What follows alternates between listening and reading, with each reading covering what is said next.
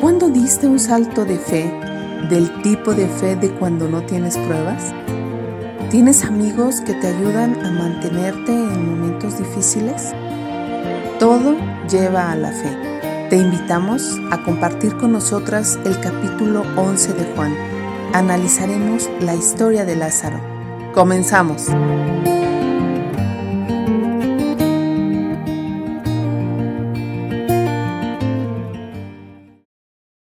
Amigos y amigas, gracias por estar con nosotros aquí en el capítulo 11 del libro de Juan. Estamos aquí en Canadá, Ale y yo, Eren, y en México está Karen. Estamos ahorita en medio de una tormentita de nieve, como ya les hemos comentado anteriormente, estamos en medio de pues del invierno y en el encierro y todo el rollo, pero bueno, pues aquí al pie del cañón listas para para compartir con ustedes todo lo que Dios nos ha otorgado a través de este, de este capítulo y las perlas que hemos encontrado. Les quiero contar que eh, es un capítulo muy bonito, como todos los que ya hemos leído del, libro de Juan, y es un poquito largo. Yo solo me estoy enfocando en una sección de escritura. Ale y Karen van a venir a, también a compartir acerca de la resurrección de Lázaro. Y les voy a leer esta parte. Sabemos que Lázaro era una persona a la que Dios amaba, también tanto a él como a sus hermanas, y estamos recogiéndolo aquí en el 38. Pues sabemos que Lázaro muere, Jesús le avisan que, Lázaro está enfermo y finalmente cuando llega Jesús encuentra que eh, Lázaro está muerto. Entonces Jesús se acerca y vamos a recogerlo aquí en el versículo 38 Jesús, conmovido, una vez más se acercó al sepulcro. Era una cueva que tenía tapada la entrada con una piedra. Jesús ordenó, quiten la piedra. Marta, la hermana del muerto, respondió, Señor, ya debe oler mal, pues hace cuatro días que murió. Jesús respondió, ¿no te dije que si crees verás la gloria de Dios? Entonces quitaron la piedra, Jesús miró al cielo y dijo, Padre, te doy gracias porque me has escuchado. Yo sé que siempre me escuchas, pero lo dije para que la gente que está aquí crea que tú me enviaste. Después de decir esto, gritó con todas sus fuerzas, Lázaro, sal de ahí. Y el que había estado muerto salió, con las manos y los pies vendados y el rostro cubierto con un lienzo. Jesús les dijo, quítenle las vendas y déjenlo ir. Pues en esta sección de escritura algo que, que yo les quiero compartir en esta mañana es, saben, Jesús cuando le llama a, a Lázaro a que, se, a que resucite, él usa todas sus fuerzas, fuerzas y le da un grito muy específico. Le dice por nombre Lázaro, sal de ahí. Y aquí mi comentario que les quiero decir en esta mañana es, cuando nosotros resucitamos una vida nueva, cuando nosotros decidimos seguir a Cristo, Jesús nos llama por nombre, independientemente ah, de cuántas personas hay ahí, ese nombre tuyo Dios lo va a llamar de la tumba, ¿no? Sabemos que el creer en Jesús es pasar de la muerte a la vida. Algo que me, que me llama mucho la atención en este versículo y que la verdad no lo había ah, visto con anterioridad es la parte del, del 44 cuando Jesús llama al muerto y sale vendado y su rostro está cubierto con lienzos también. Sabemos que las personas que morían en aquella época eran vendadas y eran colocados en ciertas cuevas y vendados con lienzos. Era un ritual ah, que era característico de los entierros de aquella época. Cuando él sale, él sale de la tumba y Jesús les da una dirección específica a los que están ahí y les dice, quítenle las vendas y déjenlo ir. Pues en esta parte de escritura siento que Dios me habla es que a veces cuando nosotros resucitamos a una nueva vida, también necesitamos de otros, ¿no? Y bueno, la pregunta es, aquí, ¿quién, quién te va a quitar la venda, ¿no? ¿Quién, ¿Quiénes son los que van a llegar y a quitarte las vendas? ¿Y cuáles son las vendas? Pues cuando nosotros estamos eh, en una nueva vida, a veces necesitamos aquellos amigos, aquellas amigas, aquellos hermanos o hermanas, si es que tú atiendes alguna iglesia, que te van a quitar esas vendas, que te van a ayudar espiritualmente en momentos de crisis, que te van a ayudar eh, espiritualmente en momentos de pérdida, en momentos de decisiones difíciles. Son aquellos amigos y amigas que te van a dar un consejo eh, que viene de Dios. Y ahí es donde yo pienso que aquí es, es eh, la clave de esta perla que yo encontré, es que a través de la vida yo he tenido muchos amigos y amigas muy queridos y ha habido aquellos amigos y amigas que me han ayudado a quitarme esas vendas y que me han guiado más bien por la palabra de Dios, que me han dicho y me han dado los consejos eh, que son y que van de acuerdo a lo que Dios quiere para mi vida. Entonces, yo creo que es esa búsqueda de esos amigos y amigas que cuando nosotros estamos en este camino ah, del cristianismo nos pueden venir y nos pueden ayudar y nos pueden quitar esas vendas. Y dice Jesús aquí y déjenlo ir. Este es mi pequeño comentario de esta mañana. Espero que les ayude y escucho los demás comentarios. Muchas gracias, Seren. Este, me pareció muy interesante tu comentario acerca de las vendas, que sin duda, pues, en aquel tiempo, como tú dices, era un ritual, ¿no? pero, pero tener amigos que nos abran los ojos o que nos digan nuestra verdad es muy importante. Es muy importante, me lleva a pensar en la escritura que dice, más vale un, amigo que hiere que un enemigo que besa, ¿no? Mm. Los amigos con las verdades nos hieren, las vendas de los ojos, ¿no? Y este, pues eso es lo que me, me llama mucho la atención de tu comentario. Muchas gracias. Gracias, Ale. Sí, Eren, pues comentas que cuando decidimos seguir a Cristo, Él nos llama por nuestro nombre. Y esto pues a mí se me hace muy especial. Me imagino a Jesús diciéndome, Karen, ven, ¿no? O sea, que, especial pueda nombrarme, pero también al mismo tiempo poner a mi alrededor a las personas y a los amigos, a la gente correcta para poderme ayudar a quitar las vendas. Y es cierto, ¿sabes? Eh, los amigos te dicen las cosas y empiezas a ver de otra forma, pero siempre y cuando pues haya esta honestidad, ¿no? Cuando te dicen, oye, te estás siendo bien orgullosa, y, uy, se te cayó una venda y queda expuesto el, la piel, ¿no? Queda expuesto el corazón, pero, pero es necesario quitarnos las vendas e irnos descubriendo qué, qué tenemos allá abajo, qué, qué, qué podemos ver. Muchas gracias, Enen. Sí, Karen. Y nada más un último comentario acerca de lo que dice Karen, que me hizo pensar, si ya eres un, si ya eres un muerto y te quitan las vendas, o sea, se expone lo horrible que hay dentro, eh, que, que, se ha podrido, ¿no? Eh, no sé, me hizo pensar algo así. Qué interesante, ¿no? Y fíjate, que, que el quitar las vendas, porque dice que estaba cubierto, ¿no? Completamente. A veces los lienzos con los que nosotros caminamos, dice aquí las manos, los pies, ¿no? Y el rostro, ¿no? Pues no nos impiden, no nos impiden movernos, ¿no? Y yo creo que a veces un buen consejo de un amigo, un consejo espiritual, nos ayuda a movernos, ¿no? Nos ayuda a ir hacia adelante. Bueno, quítate la venda, ¿no? Ya vas a poder caminar, ya vas a poder dar pasos. Y escoger a sus amigos, creo que eso tiene sabiduría, ¿no? Nosotros sabemos cuáles son los amigos que, que, por lo general pues nos dan por nuestra cuenta, ¿no? O nos apapachan el, la cosa que estamos haciendo mal, ¿no? No realmente no nos retan o, o, no necesariamente retar, sino también dar un buen consejo, ¿no? Entonces ahí viene la sabiduría, creo que también escoger a quién, a quién vamos, ¿no? Sí. Sí, bueno, pues me toca ahora a mí compartirles lo que he encontrado yo en, en este capítulo. Estamos en el capítulo 11. A mí me hizo pensar, la historia ya Eren nos hizo favor de contextualizarnos un poco, me hizo pensar sobre cómo Jesús conocía el final de la vida y la muerte de este hombre, porque él hace eh, varias, varios anuncios sobre que él ya conocía esto. En el versículo 4 dice, la enfermedad de Lázaro no acabará en muerte. Al contrario, sucedió para la gloria de Dios, a fin de que el Hijo de Dios reciba gloria como resultado. Y más adelante, cuando tiene el encuentro con Marta, también le dice en el versículo 23, tu hermano resucitará. Jesús sabía cuál iba a ser el final. Me hizo preguntarme, o sea, ¿te imaginas conocer el final de la vida? ¿Conocer el principio y el final? ¿Saber cómo acabará tu historia? Jesús lo conocía, de Lázaro y en general lo conoce de todos. Él también sabía que tenía que esperar hasta el cuarto día para poder ir, porque una creencia que se tenía entre los judíos era que un muerto podía después, en tres días, en el trayecto de tres días, podía regresar su espíritu a su cuerpo y poder levantarse. Tenían esos tres días como de chance de regresar y la gente todavía tenía cierto consuelo.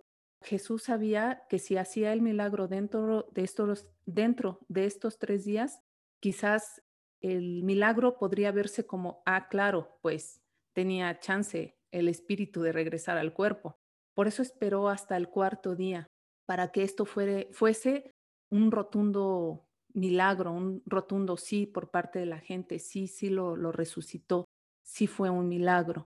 También me doy cuenta de que había cierto dolor en la expresión de Marta, quien era su amiga, porque le dice en el versículo 21, si tan solo hubieras estado aquí, mi hermano no habría muerto. Hay, cierto reproche, porque sabemos que la distancia que había en el lugar en el que Jesús se encontraba y el lugar en donde vivía Lázaro no era muy largo. Jesús podría haber llegado y lo sabemos, lo narra también el texto. Los invito a que puedan leer todo el capítulo porque está muy interesante y pues lo narra, ¿no? Que Jesús dice, vamos a esperar, ¿no? Vamos a esperar porque él sabía que así tenía que ser. Pero en este reproche, pues Marta tenía dolor, tenía tristeza, sabía que Jesús era capaz de resucitar, de, no de resucitar, perdón, sabía que Jesús era capaz de sanar, porque recordemos que en el capítulo anterior le dio la vista a un ciego de nacimiento. Entonces no había duda en Marta, pero de lo que no se imaginaba, ni nadie se imaginaba, es que Jesús también podría resucitar a un muerto. Y después de los tres días de la probabilidad de que éste pudiera regresar a la vida. Entonces, pues todo esto Jesús lo sabía. También sabía que este milagro que él realizaría tendría un impacto muy impresionante en la conspiración para matarlo porque también en el mismo capítulo podemos encontrar en el versículo 45 hasta el final cómo los fariseos eh, conspiran en esta persecución y empiezan a hacer planes para poderlo matar, para poderlo atrapar, aprender y bueno, hacerle un juicio y, y sabemos que el final que querían pues, era su muerte, ¿no? Entonces, en conclusión, ¿qué me enseña a mí este texto? Lo que yo, con lo que yo me quedo es que no importa lo que ocurra o cómo ocurra, Jesús conoce mi principio, mi trayecto y mi final, así como lo conocía de Lázaro. Esto a mí me da muchísimo consuelo, me da mucha esperanza de poder saber que Jesús tiene en sus manos, sí, mi, mi nombre, mi historia, sabía que yo iba a nacer, sabía que sería en este tiempo, pero también conoce mi final, que eso es algo que a veces a mí me da incertidumbre de imaginar. ¿Cómo iré a terminar? ¿Cómo será mi muerte? Eh, ¿Cuál será mi, mi futuro?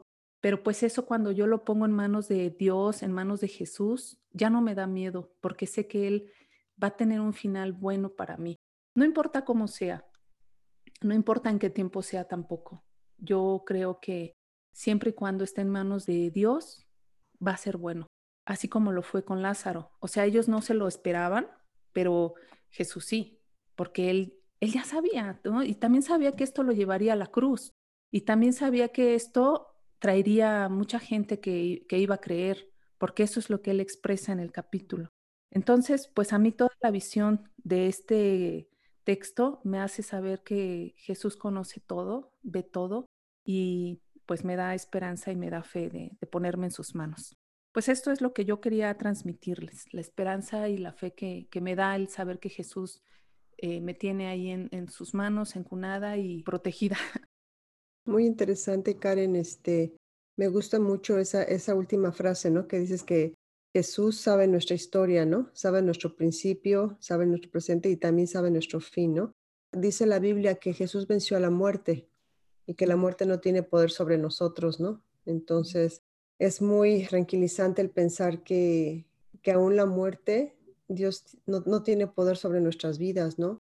Porque vamos a ir a parar a un lugar mejor. Muchas gracias, Karen. Muy bonito tu comentario. Gracias. Y añadiendo a lo que comenta Ale, sí, en cuanto a la muerte, y yo creo que obviamente recalcando es que Jesús vence a la muerte y, esto pues hay que, hay que subrayarlo, hay que recalcarlo. Porque si Él venció la muerte, como dices, Karen, mm, e, él, él sabe nuestro principio, pero también sabe nuestro final. Y tener esa paz de que Él ya venció, ¿no? Que Él triunfadamente venció este, el poder de la muerte tanto en Lázaro y, lo va a hacer con nosotros, ¿no? Entonces, sí hay incertidumbre, obviamente, con nuestro final, pero me gusta cómo, cómo lo describes, que Él conoce nuestra historia, nuestro principio y nuestro final. Sí. Gracias, Karen. Sí, muchas gracias. Pues es mi turno, este, amigos y amigas. Estoy muy emocionada acerca de, compartirles las perlas que también encontré. Este, no voy a leer muchos de los ah, escrituras, solamente voy a tocar, a retomar algunas, porque también voy a hablar acerca de la historia de Lázaro.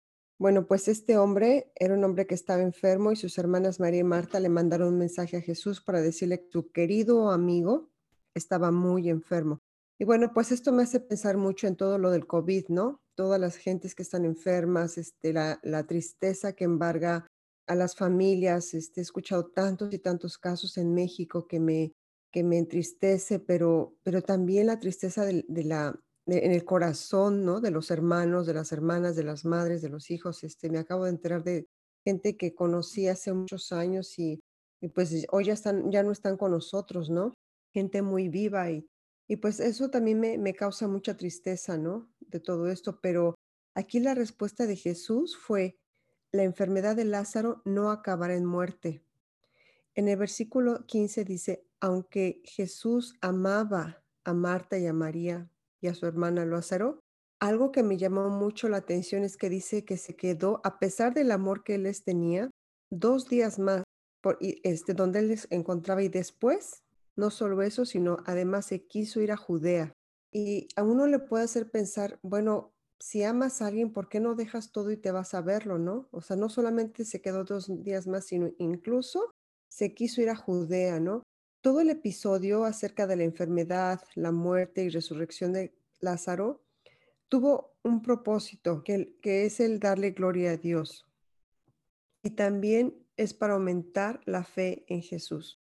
Pero quiero hacer énfasis en que esta muerte fue el milagro más espectacular de todos los milagros que Jesús realizó, porque fue una demostración de su poder sobrenatural y también fue una provocación para la élite judía de la época, porque si bien antes había gentes con facultades, y yo creo que también ahora lo, lo hay, este, yo pienso que existe la brujería y yo no sé, yo no, yo la verdad es que no entiendo mucho cómo funciona, pero, pero sé que existe porque la Biblia habla de la brujería y este, he visto muchas cosas este, pasar en mi vida o, que conozco, que sé, pero este, aquí en, esta época eh, había gente con facultades de curación. Podemos pensar en lo que hacían los magos de, del faraón, ¿no? Este, que también hacían casi los mismos milagros que Moisés estaba haciendo y los efectos mágicos, porque en cierta medida pues siempre lo ha habido. Pero el resucitar a un muerto, y no solamente resucitarlo al momento, sino hacerlo como comentaba Karen, en tres días, no en tres días, espero cuatro días. Eso ya habla de un poder muy especial que nadie ni nadie en este mundo ha podido lograr. Y el efecto que causó en la sociedad judía fue que Jesús fuera aclamado masivamente como el verdadero Mesías. ¡Wow! Este es un propósito grande. Este, este milagro, algo que también quiero hacer énfasis, es el milagro que más tardó en llegar, el, el que también más dolor causó, porque como dice el versículo 17, cuando Jesús llegó a Betania, le dijeron que Lázaro ya llevaba cuatro días en la tumba. Y quiero comentarles que Betania quedaba solo unos pocos kilómetros de Jerusalén.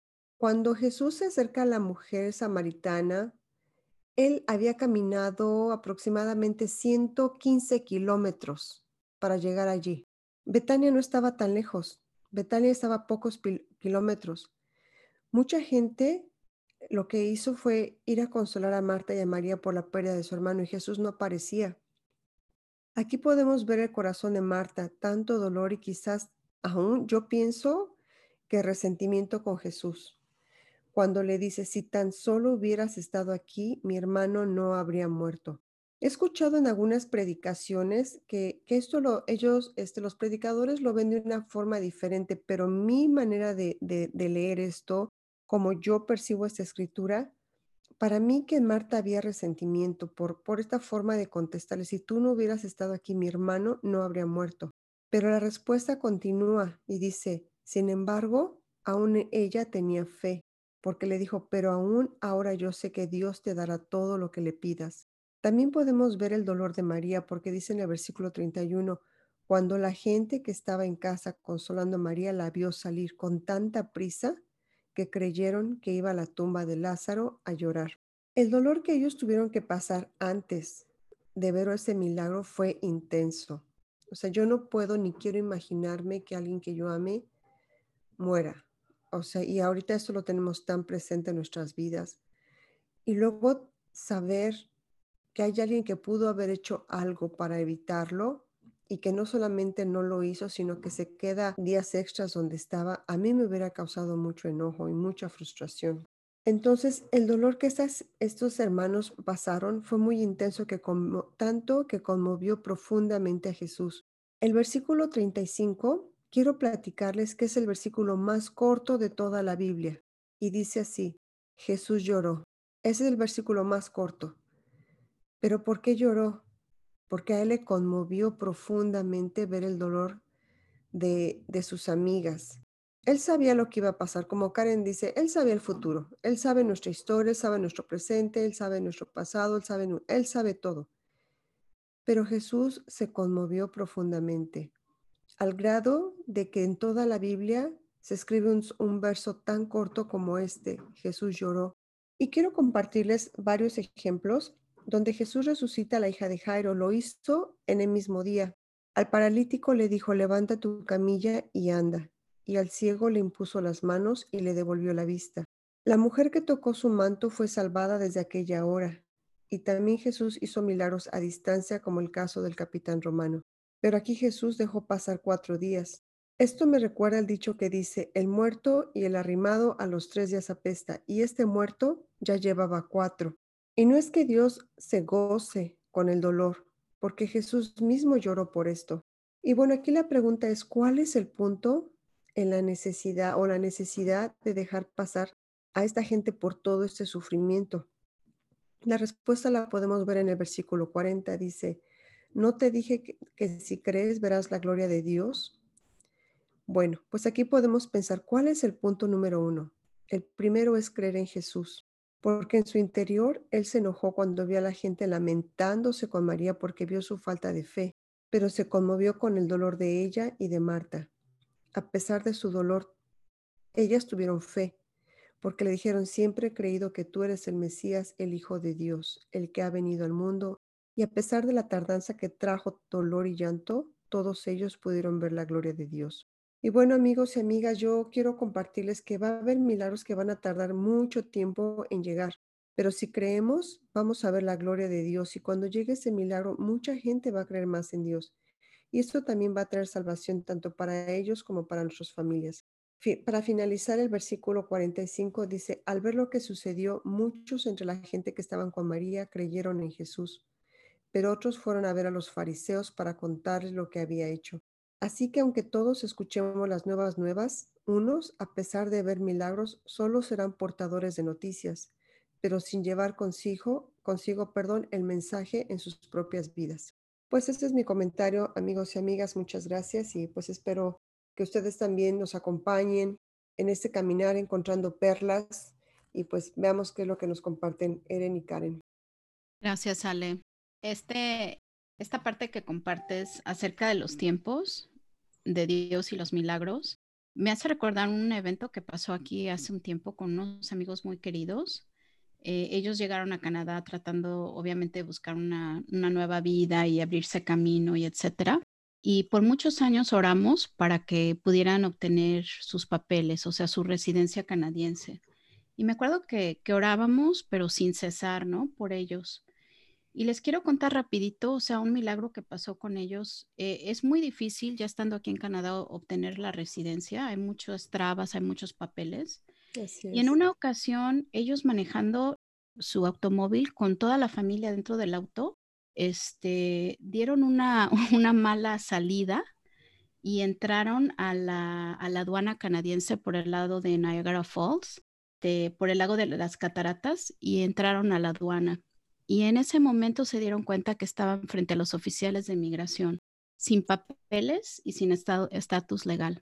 Pero fíjense que les quiero contar que en esa época, eh, pues este hermano ya tenía trabajo, tenía, tenía un automóvil que era, parece ser que era de la empresa, eh, tenía ciertos, en este momento tenía ciertas ah, armas, ¿no? Para poder defenderse y poder solicitar los papeles. Y el oficial migratorio tuvo compasión de ellos y les dio chance de entrar a Canadá y, le, incluso les extendieron un permiso de trabajo de una manera milagrosa.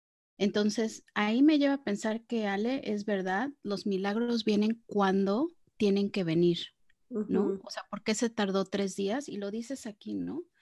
Para que puedan ver la gloria de Dios y muchos puedan creer. Y pues con eso me quedo, Ale. Gracias por, por compartir. Gracias, Seren. Sí, Ale, pues a mí me gustó mucho la pregunta que haces, ¿cuál es la necesidad de sufrir? Porque pues aquí estaba sufriendo la gente, estaba sufriendo Marta, María, había dolor, incluso enojo, como lo comentas, eh, molestia, ¿no? De por qué no vino Jesús estando tan cerca. Pero también eh, me doy cuenta que todo esto lleva a un término que creo que todos los milagros de Jesús nos llevan a, a este punto y que tú lo, lo puntualizas muy bien, todo lleva a la fe. Jesús quería desarrollar la fe de, Marta. Incluso le pregunta en el versículo 26, todo el que vive en mí y cree en mí jamás morirá. ¿Lo crees, Marta? O sea, ¿hasta dónde la llevó? ¿Lo crees? Y la, la, la reta. Y ella dijo que sí, pero en realidad no había creído. O sea, ella entendía como que, como que sí, pues este, va, a estar eh, Lázaro bien ya en su nueva vida, ¿no? E, este, ya no en la tierra. Pero bueno, al final de cuentas, Jesús sabía que todo esto iba a provocar una fe impresionante hasta estos días, mm. que la gente iba a creer. Y bueno, pues me encanta cómo todos los milagros nos llevan a ese punto y lo importante que es la fe en nuestra vida. Y nuevamente me parece que ya lo he comentado varias veces, pero es que de verdad que es algo que yo me tengo que recalcar, ¿no? Que la fe es creer sin evidencias. Así es. Aventarte, ¿no? Aventarte sin saber qué es lo que va a pasar. Pues este, me, me, gusta mucho, Ale, cómo lo vas llevando. Me, me encantó cómo lo fuiste narrando y cómo lo puntualizas al final. Muchas gracias, chicas. Es un placer. Pues amigos, amigas, yo ya me estaba despidiendo y me encanta escuchar su retroalimentación eh, y bueno, la de cada una. Y amigos, pues por favor, compartan con nosotros, este, mándenos sus mensajes, díganos qué piensan, este, las perlas que ustedes encontraron también en este capítulo, que será muy interesante. Pues muchas gracias y que todos gocen de un buen día.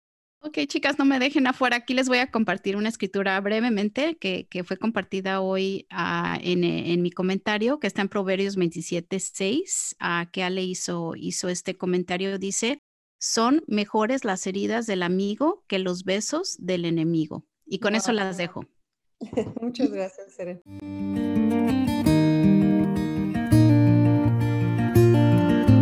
Esperamos que hayas disfrutado con nosotras de este capítulo 11, en donde fuimos descubriendo perlas en este camino. Te invitamos a que nos escribas a nuestras redes sociales en Instagram, Facebook o que nos envíes un mensajito a perlasdefe.gmail.com. Hasta la próxima.